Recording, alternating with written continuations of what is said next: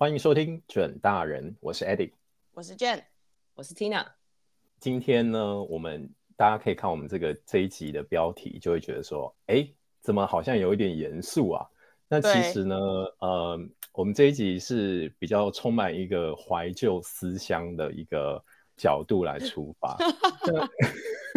那，那原因是什么？为什么我们最近会有这么这么怀旧？就是因为我们最近又看了一些书嘛，然后。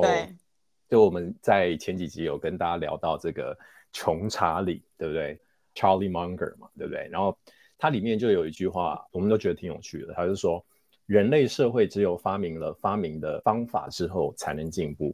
那同理呢，嗯、人们呢、啊，就是我们哦，只有学习了学习的方法才能进步。嗯，那就让我们我们三个就是前几个礼拜突然聊起我们彼此的求学的那些搞笑的事情。对对对，然后我们就觉得，哎，好像蛮有趣，但是又觉得有一些荒唐，因为 for 大家的 information，就是 Tina 是不是在台湾念的高中，然后我跟 Jen 都是在台湾念的高中，那、嗯、我们就想到，哇，以前的高中教育好像确实有一点搞笑的地方，对，然后我们就想说，哎，搞笑，我，我觉得是严格、严格、痛苦，或者是呃。令人不堪回首的昏天暗地，对对对对对。然后我们就是想说啊，在这种怀旧的气氛下，我们可以来跟大家分享一下，因为有一些可能我们很多听众也是也是在台湾念高中，那可能也是会很想要回顾一下以前就一路从高中念到大学的这些经验。那当然啦，就是 Tina 因为有一点像是局外人，所以我们也希望她也可以跟我们大家分享一下她念 International School 的一些经验，这样子。对，因为其实我虽然不在台湾念高中，但是我高中时期很多朋友其实是在台湾念高中的，嗯，所以其实就我也听了很多。嗯、我虽然不是鬼故事的环境，对鬼故事，一些荒一些荒唐的故事了，对对，对，所以我觉得我也可以就是在这集从你们两个身上去证实一些我认知里面是不是真的是这些鬼故事。Exactly, exactly。我想要讲一下，我小时候有个梦想是当老师。就大概国小的时候，嗯、然后这个梦想大概就慢慢的消失了。以前小时候只是觉得说，哎，当老师很酷，你可以改人家作业，你知道吗？我就想拿那个红笔改人家的作业。但是后来呢，到了大概大学硕士之后，我记得有一段时间也是对于我所经历过的教育，我的经验就是会觉得很义愤填膺嘛。嗯。或者是对于一些社会现象，一样是会觉得说，哎，为什么会这样？问题到底出在哪？嗯、那最后有点追追追追追。追到底呢，就是是教育。那大家都喜欢说教育是翻转的解药，嗯，所以我觉得我自己本身对这个 topic 也是蛮 passionate 的，有兴趣。对对对，我是很有兴趣的。对对对，嗯，对对对，我觉得没错啦。就是我觉得，因为大家很多在台湾念高中、大学的人都会觉得说，哦，我们是一个考试文化，就是大家一定听过，嗯。但是我后来其实想一想，我觉得考试文化好像。也倒不是个问题，因为其实大家如果有，比如说你到国外留学，你其实要考的考试不会比台湾的简单，对不对？对，像我们之前在，像我们之前 MBA 那那一集嘛，我们也讨论了 GMAT、GRE 这种考试。我觉得问题就不是考试本身，而是说考什么的问题。对对对对对，我正要说，就是过去可能在高中、大学有稍微交换的经验。就会觉得说，国外考的东西真的是活很多，嗯、他 expect 你是融会贯通的。没错，没错，对，就是其实，在国际系统下的这些考试，其实是 very intense 的。对对对，嗯，你比如说你选的六科里面，你每一个科可能会有两三个考试，然后你真的也是一样，其实跟其实跟任何的考试一样啊，你就是坐在那边写，但是你的题目，比如说举个例子，我觉得我那时候也是准备的有一点点痛苦，就是因为我们高中的时候英文跟中文都有呃文学评论这个部分，我中文是母语，所以我们就是 hundred percent 文学评论，那其中一个是口试，就是他给你 maybe 一篇散文或是一个 poem。然后要你当下就是做一个二十分钟的文学评论这样子，所以那个东西其实你无从准备啊，听起来是硬哎、欸，对，蛮硬的，就是很多这种不太一样的考试的方式。那这个只是一个例子，所以你说很轻松，No，it's not，就是 it's very intense，就是那时候要升大学的时候。嗯嗯嗯嗯。那我觉得在我们接下来继续聊之前啊，我想要先分享一个我觉得很有趣的，就是。节目刚刚一开始不是讲到说这个 Charlie Munger 嘛？那我觉得他在这本书里面呢，就是这个穷查理的普通常识里面呢，他就说了，他觉得最好的教育模型是什么？那他说他觉得是飞行员训练。对对，我觉得这个很有趣。他说飞行员跟医师的训练都很好。嗯，那他举了飞行员的训练来当做例子。那我觉得我们可以先跟大家分享这个训练到底是怎么样子的内容，然后我们等一下再讲。哎，我们以前接受到的训练，大家就可以感受一下这个对比，然后或是我们这个求学经历，对不对？我觉得非常有趣，因为我就看到，我就说，哇哦，这个是我真的以前从来没有想过，就是说学习的方法可以是这样子。嗯，对。然后他说总共有六种，他说第一种呢，就是给予全面的知识。是什么意思呢？就是说，因为你知道飞行员他在空中，他可能需要顾的东西很多嘛，所以他需要运用到的知识可能包含呃流体力学啊，他可能是比较对，对啊，速度啊，没错，这种。然后他可能还需要知道一些，比方说你怎么跟塔台沟通，那是一种比较 verbal 的东西，对不对？对，你可能，那他可能还需要算术，对不对？他需要很很好的算术，比如说他需要去算流量啊。算配重，啊、重量，重量，对对对，算配重啊这些，然后比如说算它的航程，然后他可能也需要懂什么大气科学，对不对？他可能需要知道说，哦，现在前面有没有什么乱流啊，或者是 bumpy air 啊，他可能要去避开。所以我知道的就是说，飞行员的整个 training 的过程，你需要去学习的科目是非常非常多的。所以他们说，第一个是给予全面的知识，对。那第二个呢？他说，OK，就是根据这些全面的知识，你要去熟练的应用。然后呢，嗯、有这个能力去同时处理两三种交互相知的复杂危险情况。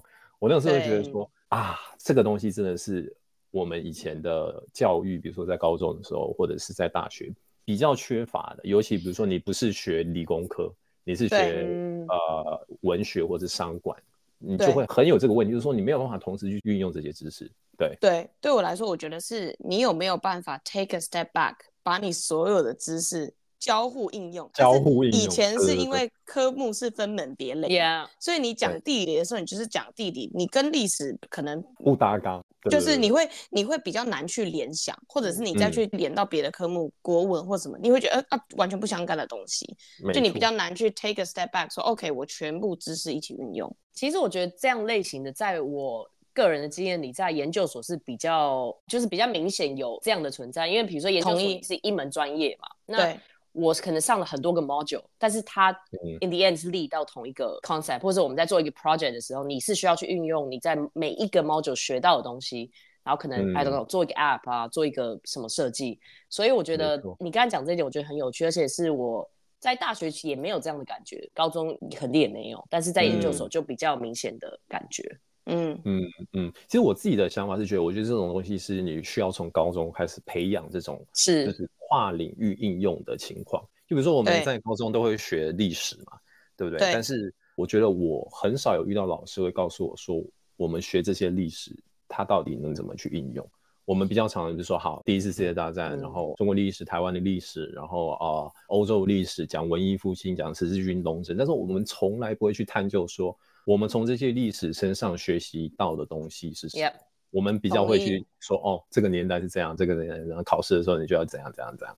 我觉得是比较可惜，对。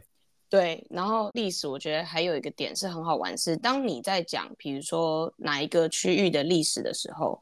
你自然没有办法去联想说这个时期的欧洲发生什么事情，但是其实我觉得你你看历史，你应该要最后可以退一步说，哎，十五世纪的时候，当中国在干嘛干嘛的时候，哎，西方世界是怎么样？他们之间唯一的连接就只有几个黄祸、丝绸之路这些，但是其他是没有连接的。可是像 Tina，我们那天跟一个朋友聊到，他在说柏拉图跟孔子只差了五十年。你知道吗？你知道他们只差了五十年吗？这个其实蛮有趣的哦，就是他们同时存在在世界上的历史的某一个某一个时空背景之下。对对对，没错没错。那我觉得第三点，这个我们以前谈过，他说采用逆向思维，就是凡事反过来想。这一点我觉得我们 maybe 大家可以再去听我们之前讲的。对。那我就先跳到第四个，他就说 OK，飞行训练还有就是接受各门学科的训练。而且最重要的操作步骤要用最严格的方式训练。就是嗯，哎，大家想说哦，好像学习就是一件很轻松的事嘛，就哦，可能大家看看那东西，但其实飞行员训练就是他们每一个定期，他们都要接受很严格的考试，是然后他们都要去平和，确保说哦，你这些技能都有办法去 mastering，对不对？那我觉得这个意思就是说，是考试是避不了的。有时候真正要去很熟练的应用一些知识，你你是确实需要你要透过考试去验对对对对去验证，对对对对，所以我觉得这有一点像是人的心理吧，对不对？我觉得就是如果你不考试，你就觉得哦，好像没差，no one's gonna test me，我不会也没关系，对对，就是好像觉得啊，反正不用考试，那我就不用太认真，惰性就会开始出现，是 是，对。好，那第五个呢，他就是说是检查清单。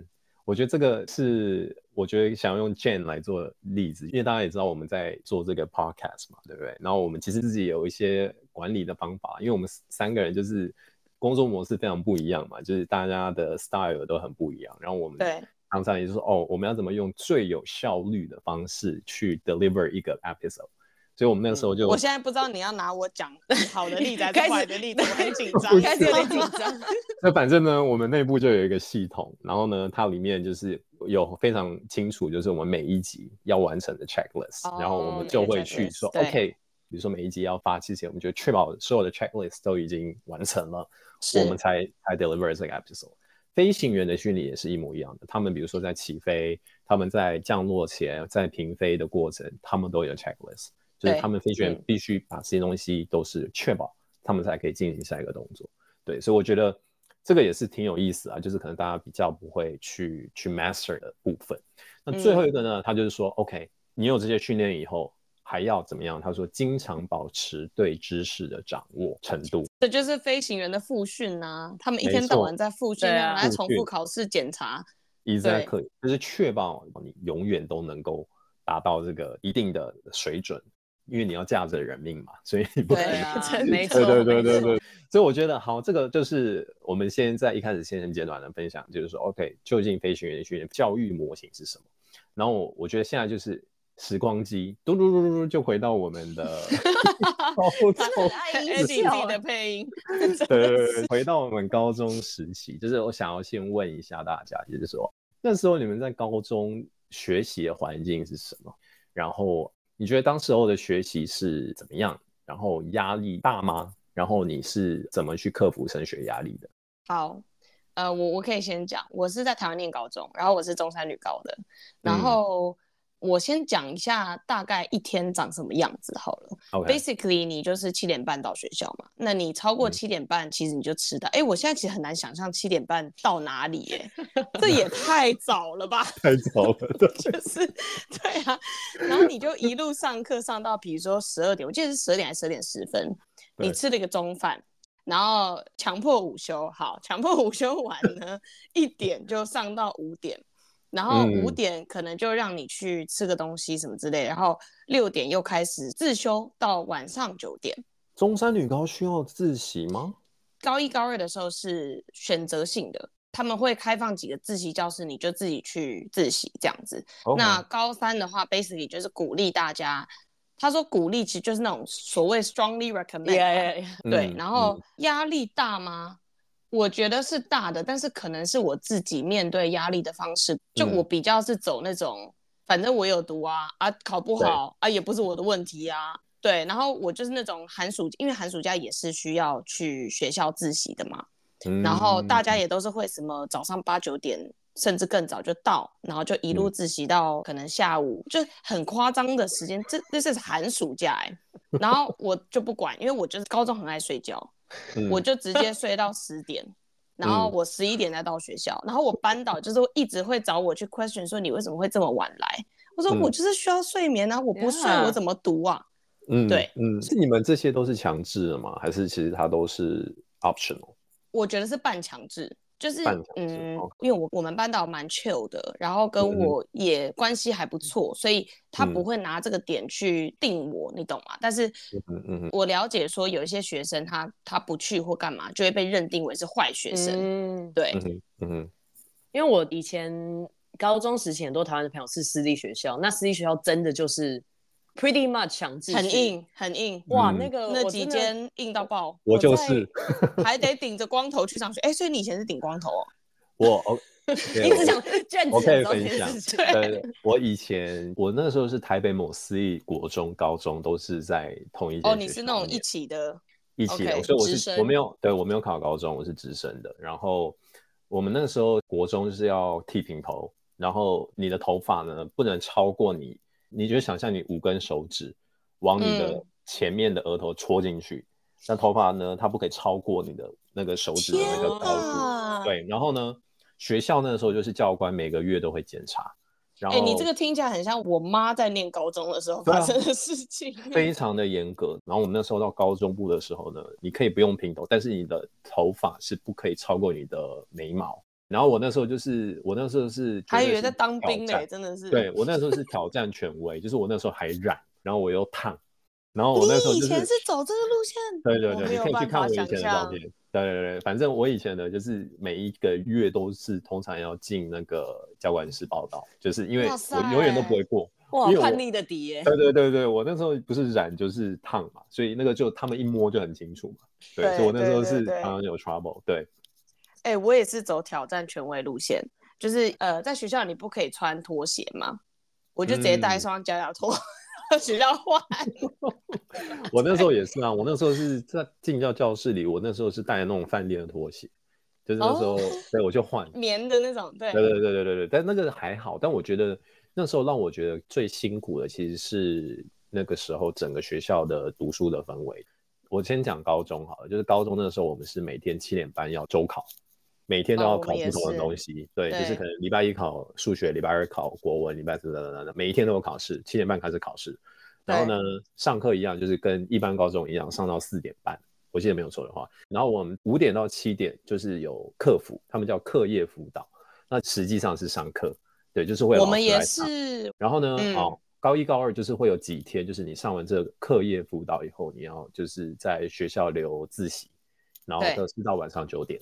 然后到高三就是每一天都是九点，就是强制的，就是你不留的话，你要家长写联络簿告诉你的老师说。那我们应该也是很类似。对对对，就是你今天不能留这个课业辅导跟晚自习，所以你要怎么样怎么样。然后周六也是要去学校。嗯、高三的时候周六是。哇，你这个很硬的周六。对对对，很硬的。然后是到下午四点，所以你一周的话，你就想你真正自己的时间只有礼拜日，其他时间你都是在学校。而且还是真的是全部，因为像我们上班还平常还有晚上，全部对，然后中午就是非常累，我都不知道我那时候体力哪有那么好，我觉得是非常痛苦啦，就是就我现在没有办法想象我那个时候怎么过这种生活，对，真的，你那个周考我们也有，然后我 basically 我考到最后我直接考卷拿到，我直接放抽屉，我没有再考的，因为我就 我就去问那个小老师，我说这个记不记分，占几趴？好，你一张考卷他妈只给我占两趴，我老娘不考，我宁可拿来做别的。真的，因为我真的觉得浪费时间。当我在我没有读的情况下，请问我写那个考卷干嘛？Yeah，嗯，What's the point？、嗯、那我不是写出来，然后还要有人浪费时间去把它改成一个六十分以下的考卷，那到底这个作用何在？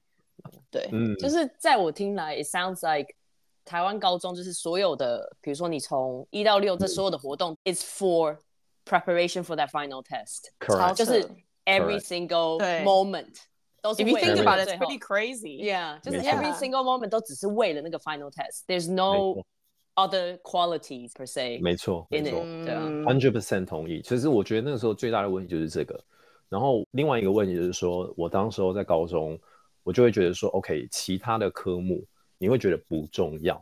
对，嗯，你就得放弃了。对对，就比如说，其实像那个时候，比如说公民啊，对不对？其实也教很多，现在都很有用的，比如说经济学啊这些。哎，你会发现，包含自己都在睡觉，因为你是睡不饱嘛。因为睡不饱，所以你只能用这种课去睡觉嘛。然后比如说像，比方说美术，或者是啊什么什么，你真的可以去放松，cultivate 你兴趣的课。嗯，对。大家觉得不重要，然后或者是就是把它虚晃一招。就是过了就过了，当休息当休息的那个。对对对对对对，那我就觉得，我现在回想起来，我也觉得很可惜的是这个地方，就是说，是学校也没有特别去强调说这些东西的重要性。然后你也因为在那个环境底下，你会觉得说，OK，这些东西好像没有那么重要，因为好像对我就 deprioritize 了。对，对就是跟你的 end goal 好像没有什么太大的关系。你你你的美劳，你的呃又不会考，哎又不会考，对不对？对那我为什么？对，你就会觉得那个氛围其实是很不健康的。对，嗯、是，对。那其实我我知道，好像现在学校稍微有转变啦。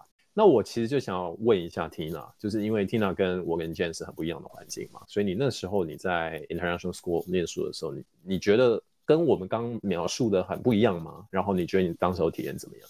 我先大致讲一下，就是基本上国一国二，我是国一那时候去的嘛，国一国二是大部分你可以想象到那些基础科目啊，历史啊、生物、物理、化学那些都要上这样。嗯、那到国三，国三高一是一个课程，高二高三是一个课程。嗯 OK，但从国三开始就是开始选修了，就是你一定要国英数三个，再加 science，science 就包括呃物理、化学、生物嘛，这些都要上。但是你可以另外再选修三科，对，所以那时候就是你可以选三个你有兴趣的东西，那你最后也会有一个 final test on everything 这样子。那接下来就是高二、高三就是最重要，因为那是跟你升大学有关嘛。对，那我们一样，国英一定要。第三个是 one of the science，所以你可以选你要物理，你要化学，还是生物 biology。OK，但是呢，我上的设计它叫 design technology，它其实也被归列成 science。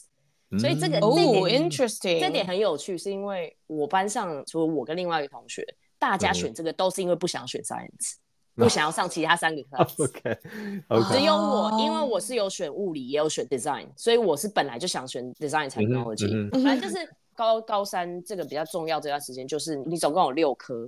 那我们一样，其实跟台湾一样，最后你有一个 final 最大的考试嘛？是是，你是考 SAT 吗？还是是考 SAT？我有考，但是 SAT 算是 external 的考试嘛？然后因为包括托福、雅思那些都是 external 考试，嗯、那我上的是叫做 IB International Baccalaureate。哦，我知道，对。嗯、那相对于美国的就是 AP，但是因为我是我的学校是英制的，所以我是读 IB。嗯，呃，所以就是基本上就是这几科，然后每一个科的考试方式都不一样。其实那时候就是有点像是让我 prepare 来英国读书，因为其实考试方式蛮像的，就是跟我们英国大学的最后 final 的考试蛮像的，所以很多申论题啊，然后就是你可能笔都要写到就是没水，就要准备四五支在旁边那种，然后然后都是写到好几页的申论题这样，对，所以大概是这样，所以你说压力可能 in general 你会比较多自己的时间，但是你一样，哇，那时候，不一样的压力。对，因为你要自己去调配。对，所以其实呃，很多人很早就开始准备 SAT 啊，这类似这样的考试。那还有另外一点是。呃，在申请国外大学的时候，就是比如说 volunteering 这个东西很重要，所以大家就发了疯似在暑假或者是其他时间找一大堆无为 boy 的 volunteering，因为必须要有这个去申请学校。对，所以其实是有很多外在不同的压力也好，或是为了升学要准备的一些事情。但是我觉得，就是台湾可能就是我做很多事情的目标就是为了那一个考试而准备。对，但是在这之中，比如说我上 design technology、business 等等，就是其实有点像是在 cultivate，我在找我的 interest 是什么。嗯，但是我很好奇的就是说，当时候你们在学校的时候，会有人去帮你们发掘你们自己的兴趣吗？就是说，因为你们必须要为自己做决策嘛，嗯、就是你要决策说我要去选什么科目嘛。那我们以前没有这个问题，因为我们就是什么你都要，全部都要。对对对对。但是我就很好奇，说你们那时候有没有谁来告诉你这件事情？对。所以就是在呃国三，我不是说国一国二，其实大家是什么都要上。其实在那时候就是比如说像音乐也要上嘛。那我其实开始喜欢弹吉他也是因为上那个音乐课。所以我觉得，it's half 就是跟教的老师有关的。你对这个科目有没有兴趣？你觉得跟这个老师有没有共鸣？这样子，所以一半是老师跟课程，一半是你自己真的还是要为自己做这个决定。了解。嗯嗯。Eddie 刚刚讲到兴趣这件事情，我就发现说，真的台湾的至少国高中，you basically 完全没有去想兴趣这件事情。那这个东西有点，我现在想一想啦，我会觉得说，好像被丢到学校的教育之外。就是说，其实我现在对于一些东西有兴趣，是因为我爸妈让我去做，他鼓励我去做。比如说，我现在对煮菜、食物很有兴趣，嗯、是因为我妈会说：“哎、欸，我要煮饭，你要不要来帮忙？”就是这种东西，好像反而是你用剩余的空档的时间去做，而不是说你的体质去帮你 cultivate，帮你找兴趣。True，对对，对就我觉得这样子。事后现在出社会想一想，会觉得说这个好像有一点点本末倒置。嗯嗯，完全同意。我其实觉得那个时候最变态的问题就是说，也是病态，就是说在这种体制下，你完全没有时间跟空间去思考这些问题，因为你就是整天的东西都是排的死死的，对，你没有任何空间。然后比如说像以前我们那个年代，就是说就算你是公立高中，你可能放学也是要去补习班，你也是要去南洋南洋街还是什么的。所以你根本没有时间去思考这些东西嘛，所以我觉得这个是一个最严重的问题，就是导致说可能大家你要升大学也不知道填什么，你反而就是什么照、嗯、照着照着分数下去填，排名啊，对，照着排名下去填，或者是照着说好，就是大家觉得这个好，你就去填那个，你没有去完全没有去思考说，OK，is、okay, it something that I really want？就我觉得这是我们现在回想起来，我觉得是一个很严重的问题了，对啊，嗯，我同意，因为比如说我那时候。我们大概是反正八点前要进教室，然后我们大概就是四点左右放学吧。然后那时候，嗯、比如说我放学，然后我要跟台湾朋友联络，就发现哇，每个人都还在学校，就是都还在，literally half of their day，嗯，他们还在半天。对，所以我就觉得，像我放学，我可能就去打打篮球，然后我们可能会有一些社团活动。嗯、我也参加过什么 environmental society，什么那种类似，就是你会有很多课外的活动。那很多人就是参加很多不同的 sports 啊，嗯、或者甚至就是跟朋友吃吃饭，然后或回家休息，嗯、就是让你自己有自己的空间放松，或是做自己的事，或者是想自己我到底想要做什么这样子。对、嗯、我，我觉得 Tina 讲的这点让我想到，就是说。其实台湾至少我跟 Eddie 经历的这个教育的方式，它跟你人生所有其他阶段是非常不接轨的。因为其实你出社会之后，嗯、你就是必须要有独立自主做选择、做决策的能力。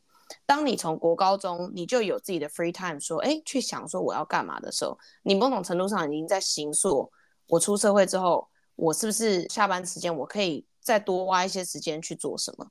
但是，嗯嗯。台湾我们自己的经验是什么样呢？你被排得死死的，嗯，导致我们被丢到大学的时候，我看到很多什么现象？很多人第一不知道怎么管理自己的时间，嗯，因为他觉得上大学自由了，嗯、他直接开始放飞自我，废废了四年，对对，是。嗯、然后第二，他觉得说，OK，学习有点是学习就到高中为止，因为你大学你没有人帮你排了嘛，嗯、那你顶多就是上那些课，然后。你上那些课，你可能无聊，你又睡觉，又玩手机，又干嘛？嗯，嗯就这样过了，等于你学习那大学那四年，就像你讲的，废了四年。其实你是很难在高中，你从一个非常 intense 的环境全部排满，到你忽然被迫自己做决定，自己主导自己的时间跟人生。对，你是完全不知道要怎么办，因为是两两个 extreme 嘛，对，两个不同的世界。是对，真的，嗯，嗯，没错，没错。对啊，那我觉得接下来我们就想来聊一聊，就是说从高中然后一路进到大学跟研究所这个阶段的这些体验。那我觉得我可以先提一下我，我觉得我在大学的时候的氛围好了，就是我觉得，嗯，在台湾念大学的一个好处是双面刃，就是说我觉得氛围很 laid back，就是是一个非常自由的环境，嗯、自由到好像。不是在念大学的感觉，是对对对，但是我觉得就是说，你身边绝对是有厉害的人，嗯，但是那些厉害的人的密度没有这么高。那厉害的人，你可以定义的方法有很多，对，对。但我是后来到了瑞士去交换的时候，我才体验到那个冲击。我那时候其实最大的 shock 就是说。跟同年龄，比如说从新加坡去的大学生，或者是他们在德国、瑞士当地的大学生，我才发现说，哦，我怎么这么嫩？就是真的，你会觉得说你自己第一，就比如说思维的深度跟人家真的很浅，很浅，就是你你上课听他们发言，你完全感受得出来了，就是他们 raise the point，就是你会觉得说，OK，这个是我真的当时候的自己没有办法去讲到的 point。我后来想一想，其实是 maturity，就是我们的成熟程度跟这些可能国外顶尖一流大学的他同年的人，对的 maturity 差很多，差很多。对我觉我觉得都不是去 criticize 台湾的教育怎么样怎么样，就是当时我自认的感受，对，也是对于我自己那时候的一个反思吧。对，啊，嗯，其实你刚刚讲到就是台湾大学比较 lay back 这件事情，我也是这样觉得。然后像你说你冲击大是因为你去瑞士交换嗯，嗯我是因为我去 Berkeley 交换。大家都觉得交换是去玩，不好意思，那段时间是我最认真念书的时间。我觉得在国外，我的感觉是大家很知道自己的目标是什么，所以他们知道自己要去干嘛。嗯、他们知道我这个时间我去打球，打完球吃个饭，我就要来念书或怎么样。但是在台湾，至少我身边的同学或 even 我自己，比较不会有这种哦，我今天就是要做什么什么什么。对，嗯、但是我觉得还好，是我刚上大学的时候跟几个学长姐聊过，他们最大的 take away 是跟我说，大学是投资自己的四年。这一句话。让我一直记得大学整个四年，所以我一直非常的 care 我怎么运用我的时间。但是我非常清楚的知道，我身边几乎所有人都不是这样。嗯哼，嗯哼。那 Tina 呢？Tina，你是在英国念大学的嘛？对，对。那你你觉得你那时候感受怎么样？嗯，对我来说，我觉得像你们刚才讲，比如说你们去交换的经验，我不知道是不是那个反差跟可能交换所遇到的人会比较不一样，因为对我来说。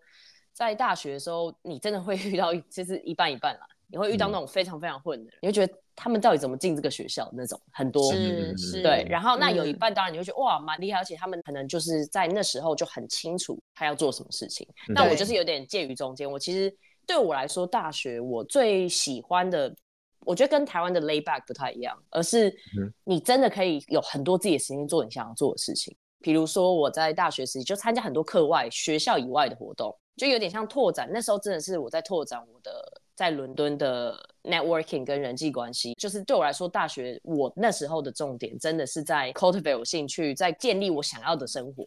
我听起来自主性很强，对，就是很鼓励这种独立性。对，因为你你说真的，你可以摆烂啊。那对我来说，这就让我很多时间去去建立我想要的生活。那比如说我。我会读我的研究所，也是因为我在大学最后一年选修了一门课，它叫 Interaction Design。那是也是我第一次接触到 UX 这个东西。嗯，那我上完那一门课，我就在当下申请了那个研究所。哇！因为我就觉得 That's what I want，就这个是这个是我有很有兴趣的东西，我很想上这个课。然后我才发现他们居然有一个研究所的科系 Human Computer Interaction，然后我就。立刻申请的那个科系，这样、嗯、好棒啊！嗯，真的很棒，真的很棒。OK，OK，、okay, okay, 了解。那我觉得我们接下来可以 transition into，就是说，我们其实刚刚有讲非常多，就是我们一路求学过来的辛酸血泪啊，然后有一些自己后来去 reflect 的一些呃、uh, observations。对，那我觉得进一步就是想问说，你觉得究竟一个教育体制应该是怎么样？那我觉得可能就是用这样想，就是说，OK，如果我跟 Jane 能够去 design 一下自己的高中的或者是大学的 curriculum 到底会是怎么样？对、嗯、我觉得你会觉得说哦，如果我现在是教育部长，I don't know right，就是你觉得你现在回想起来，你有什么事情是你你会很想要去 enforce 的？嗯，我先讲第一个好了，先就时间来讲，都说七点半到学校嘛，嗯、然后给我一路搞到晚上九点，嗯，这种东西真的是可以进垃圾桶，就是。嗯。我我讲这个是有根据的，就是我看过 Matthew Walker 的《Why We Sleep》这本书，那它里面其实提到说，人在不同的阶段需要的睡眠不一样，因为这个是呃你的大脑去不管是 create 记忆、重。整资讯，还是说你的身体因为不断的合成、不断的分解、分解合成、分解合成，它需要的能量很多，你是需要这么多的休息时间，那最 intense 的 period 就是青春期。所以你去硬把一个十几岁的国高中生从他的床挖起来，逼他去做一些事情，你得到的效果绝对是事倍功半。所以这个本身是非常没有 scientific 的方式去制定，呃，你的整个上学的时间，你的 schedule，我觉得这个是第一个最应该要改掉的。那我可以理解说，好，有些人说 OK，但是呃，爸妈很忙啊，你知道，孩子如果太早到家。爸妈没有办法去带他们啊，等等这些，我觉得这些都没有关系。嗯、你可以有很多的配套嘛，比如说你后面带一些自习课，嗯、大家去运动一个小时，等等这些，我觉得你有很多可以去改善的方法，而不是逼他们去坐在那个教室里面去上，嗯、或逼他们去读书。对，嗯、所以我觉得这是第一个，我觉得真的要应该要改掉的东西。嗯嗯，其实我觉得有另外一个东西，就是呃，就是有点 echo back to 我刚刚讲的，就是说。maturity 这件事情，就是说我们要怎么在一个教育体制当中，去让当时的学生，包含我那个时候的自己，更 mature。Mature 怎么来的？是第一，你有办法接受多元的观点，那多元的观点要怎么来呢？包含国中、高中，我觉得其实像 diversity 这件事情就是很重要，因为我觉得这个是这个是先天的台湾的劣势嘛，就是我们在高中或者是在大学，你的 diversity 相对于比如说欧美的学校是会 basically 没有啊，对，会比较低，就是你可能只有会会来的交换学生嘛，那你整个整个教室里大部分的课都是。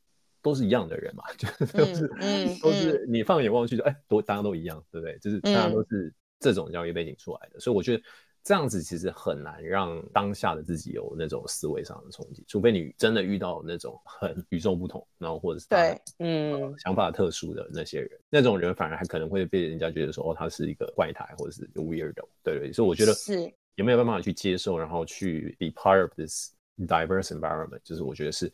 让我们可以变得 mature 的一个很重要的一个途径，对啊，对。然后我觉得你刚刚讲这个 diversity 外，diversity 另外的角度就是说，你都已经都是同一种人了，你上课还不让他发表意见，嗯、那你就更没 diversity 啦。嗯、你要能够接受多重观点，就是你要去带，你要去鼓励大家发言，去思考，讲。我觉得看到这件事情的时候，我的想法是什么？哎，老师可能就会说，哦。你这样的想法 OK，、嗯、但是你可能有什么盲点等等的，嗯嗯、就是我觉得这种对话式的东西要更多，因为你是去逼小朋友去思考，嗯、他不是坐在那边等接收讯息就好。嗯，对，嗯嗯，没错。那你觉得，比如说考试要考什么？我自己啊，我真的觉得说很多东西，我们那种考试的方法真的要改掉，就比如说。嗯那种纯粹于需要选择题，选择题，然后你去套公式，嗯、然后去学那些很难的那些东西，我真的觉得那种东西真的就是都不需要。然后我觉得很重要的是逻辑思考，就是说以前很少被训练，比如说你要怎么去弱化别人的论点，你要怎么去加强别人的论点，嗯、然后比如说你要怎么去呃发现人家逻辑的错误，什么什么，我觉得这些东西都是以前。在高中的教育中比较少去，我们以前学的东西都比如说，好，这个是什么定律啊、呃？这是什么？这个公式是干嘛的？对，对然后这个这个常数是什么意思？然后你再去做无限多的题目去 training。那我觉得 that's not right，就是你念的那个又如何呢？对不对？就是你如果你未来没有要做这个科学研究，好像也没有什么必要吧？对，所以我我自己是这样想啊，对啊。关于这个，我觉得我很同意。然后我想补充两点。第一点就是，我觉得像刚刚 Tina 比如说提到说，他们会有一些基础的课，你要选 Science 要选，嗯，我觉得这样很棒。嗯、就是说，你留一些基本的理论课程，但是我觉得 Life is about applying the basics，对，不对？嗯、当你出了社会之后，你会发现你这些逻辑思考的能力，你一些比较基本的运算等等，哎。其实，在你生活中是帮助很大的，但你、嗯嗯、你就不会去 apply 什么微积分三角函数吧？对这些就什么什么线性、什么蛙哥的集合，嗯、就是 it's it's not gonna happen. I haven't seen it in freaking twelve years，嗯、对不对？嗯、就是我觉得这个是第一个，然后、嗯、第二个是我觉得有一些东西真的是学校没有教，但是每一个人都一定要会，比如说。嗯以前我不知道 AD 有没有，我们高中会办园游会，嗯、然后你要摆摊。哎，其实我事后想想，我觉得这个很棒。这个有点像是、嗯、你知道美国的教育，他们会喜欢叫小朋友去卖 lemonade 一样。嗯、你要怎么进货，lemonade 要怎么调，你要卖多少钱？嗯、我觉得这是 basic business sense。那不是说每一个人都要变成厉害的什么 businessman 或 woman，对，不用。但是我觉得 this is how the world works。就是你在做任何事情的时候，嗯、你的逻辑就是 OK，我的付出是多少，嗯、我的回收是多少，嗯、我怎么去计算、嗯、呃，成本什么是成本收入？对，对，那我觉得简单摆一个摊，哎，其实效果就不错。要是这个可以去扩张成一些，哎、嗯，你以后会开始自己赚钱，你可以怎么样去 manage 你的 financials？哎，这个很多人跟我抱怨过，包括在英国读书的朋友都会说，我在出社会之前，我从来不知道。原来投资是这样子，嗯、所以其实我觉得这个是反而是很重要的。这个是 your actually real life skills。对对，我觉得另外一个蛮重要的就是，我觉得是有没有办法去不要轻忽一些科目，是就是你要怎么培养这种风气？嗯、比如说你觉得艺术史这种东西可能就很多人没有兴趣嘛，或者是人家觉得历史这种东西我就是没有兴趣，但是有没有办法是有？有一个，比如说一个好的老师，或者是怎么样 I don't know, right？就我我也没有一个解方，就是让你觉得说，OK，历史应该是这样子学，应该有这些 implications，right？然后让每个人都是能够去接纳这些不同的学科，然后掌握它的精髓。就是你不需要去学说，好，这一年到这一年是什么什么活动，但是你可以去学说，好，你这个事件它的 implication 是什么，让大家可以接触更 well-rounded 的学科，然后有办法帮助他未来做判断或者是做决策。那我觉得这个是。我自己 reflect，我我觉得我以前，假如说有这个环境，我会觉得对于我现在会有更好的帮忙。对，我就想到 Tina，你记不记得我们在录某一集的时候，我记得 Tina 说过，她说她很羡慕这边的小朋友。从小他就可以去 museum，、啊、可以去干嘛？其实我觉得这就是你为什么要在教室里学艺术史呢？你为什么不带去 museum？Visual learner，visually 讲发生什么事情？嗯，那当然你带的方式可能也要有所改变，不见得是就是说一个很完整的 tour，、嗯、然后你逼大家一定要去听。你可以去 make it modularize，对不对？嗯、就是说某一部分是哦，大家去看几个名画，好，再来 maybe 小朋友自己去不同的区域。去观察，自己去观察，说，哎、欸，这这句话到底在干嘛？为什么会这样画？我看了有什么感觉？嗯、等等。呀、其实我觉得这些，其实我们刚才讲的东西，我觉得有一部分真的都是，就是会跟是谁在传达这个讯息也有很大的关系，就是那个老师的 quality、嗯、跟老师做事的方式。因为你想想看，学生他一天到晚都在学校，那他对的人就是老师。然后刚才就讲到那个，像比如说好像说微积分什么，我们也会学微积分，但我觉得。The point is not 不不学这东西，而是就是 it's just one part of the study，就是 is totally agree yes，它不会让你觉得说压力到说哦这个学不会就怎么样，嗯嗯，所以对对，所以就是我觉得 again 多元嘛，然后比如说好，我刚才讲那个文学评论的考试虽然很难，但是我觉得就是很有趣，嗯、因为基本上你真的就是就是我们可能看过的一本书，然后考试就会挑大概两三页这个长度的。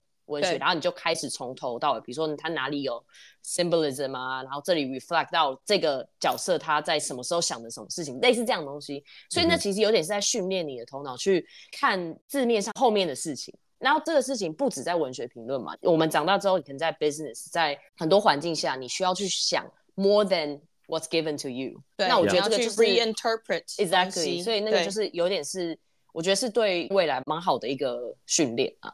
嗯，像刚刚 Tina 讲到，就是关于老师，嗯，因为你学生对的就是老师嘛。嗯，那我其实不太了解，因为我知道在台湾你是要呃修过教程，然后你就是再去考成为老师，嗯。那我是不知道教程的内容是什么，但是我会觉得说，嗯，呃，这些老师他可能不是说教程我考完我就好，就像我我举一个很那个的例子，就是。驾照，我一张驾照直接他妈用到六十五岁，这个好像不太行哦，对不对？我觉得老师是不是说，哎，每过一段时间他去学习新的知识，然后再回来传授给，就像飞行员一样，一样，就是我重新去复训。那老师身为一个这么重要的窗口，你是不是要一直去接受这样学？你可能可以去国外看一下别人怎么教，然后你回来，哎。这些东西是我可以再去教给我的、嗯、我的小孩。那 of course，我现在讲的简单啦，教育部要有钱呐，就是 对。但是我会觉得说，这个东西同时训练老师的 emotional intelligence 跟 logical thinking，他回来可以重新 apply、嗯。但是我觉得你要让小孩从小是去学会表达自己，当他学会表达自己的时候，他也会去思考说，就像 Tina 讲的。哎，我这个时候要干嘛？我为什么这个时间在这里？etc. etc. 我觉得这些都是你没有办法直接去讲说这个东西会带来什么效果，but 它是一个整个大环境交织而成的，去鼓励你。对，是，嗯哼。我觉得当然不同体系下还是风格会不太一样，但是。其实也有，我高中的时候也会有那种非常混老师，每个礼拜都要给你们放放那个 British Got Talent 给我们看。Oh, For some reason，、嗯、我不知道，I don't know why。而且天哪，他是他是教 Business and Management 的老师。那他放 Talent 干嘛？I have no idea。就是你有时候会问号，他就是把他该教的教完，然后没事他就放一些影片给大家看这样。对。但是呢，我记得我有一集好像有提过，就是我其实本身是喜欢物理的理论，这也是我讲过。对，就是就是我其实本身喜欢那个，但是。你要我到高中还把它当一个正科选，真的是因为我上次提到那个老师，就是他把、嗯、把物理这个东西就是实体化，然后让你实际去体验，所以会让你增加你的兴趣，去想要学这个东西，想要理解这背后是什么什么概念。对，所以我觉得老师当然都多多种了，每个人教法也不一样。那很多时候是有些你可以 relate 的老师，或者是 connect 的老师，那会让你的学习更更丰富吧？我觉得。嗯哼，对，嗯哼，对。最后一点，我想讲就是，我觉得，呃，以我的经验，我觉得台湾的教育可以去增加的东西，就是其实国小的时候，呃，我不我忘记哪一堂课，反正某堂课老师有说叫小朋友回家，请家长来分享他们的职业。好，嗯，我觉得出发点很好，但我觉得问题有几个：一，小朋友还 freaking no clue，他距离你那个太远了。他还不在可以去思考那个时间，嗯，因为他 basics 都还没有学过。嗯，所以我觉得这个东西你应该是放在高中，然后再来，嗯，不应该是找爸妈背。你爸妈至少跟你差了二十五到三十五岁。嗯哼，这段时间的职业变化可以有多大？嗯哼，我觉得你应该是去找出社会的学长姐，刚毕业一年的，五毕业五年的，嗯，回来讲。OK，我现在是会计师，我实际上在做什么？A day in my life，嗯，长什么样子？我会不会真的用到三角函数、嗯、？Accounting 到底是无聊还是不是无聊？嗯、我如果是律师、嗯，我需要懂什么？我如果是医生，嗯、或者是 even 我们如果是 consultant，what do we do？UX、嗯、designer，我跟你讲，国小就像 Tina 到大学才发现这门课，其实我觉得 it's good，、嗯、但是不太对哦。这个其实你应该要、嗯、这种社会上的东西，你要高中你就开一个窗口。让大家慢慢去接触、嗯，慢慢去接触各式各样不同的职业，请人回来分享。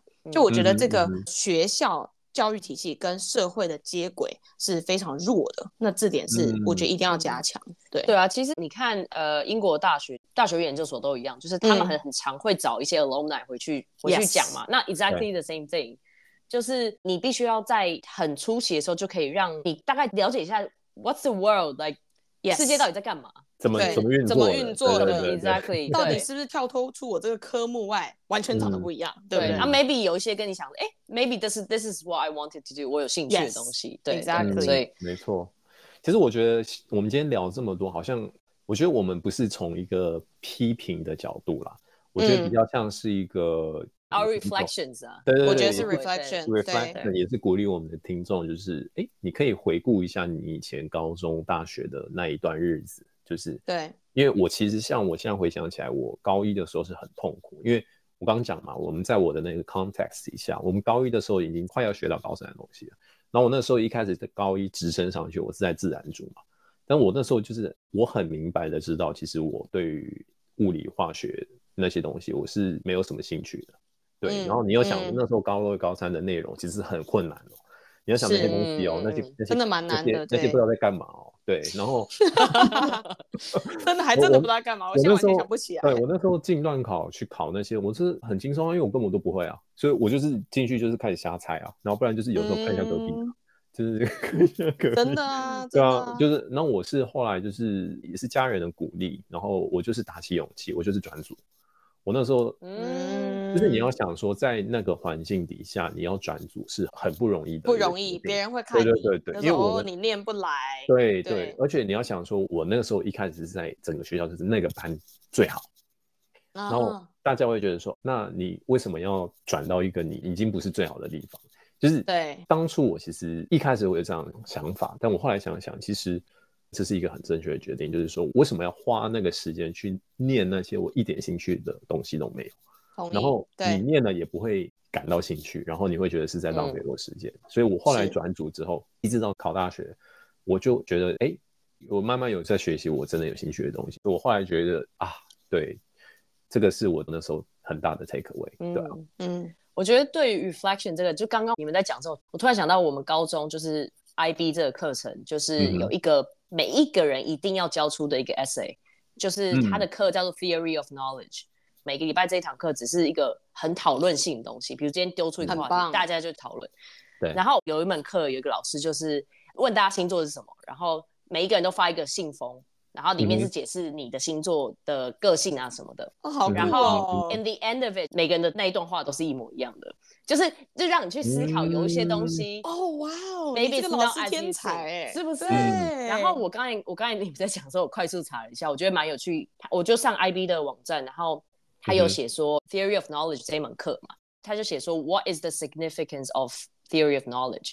他第一点就写说，for students to reflect critically on diverse ways of knowing and on areas of knowledge。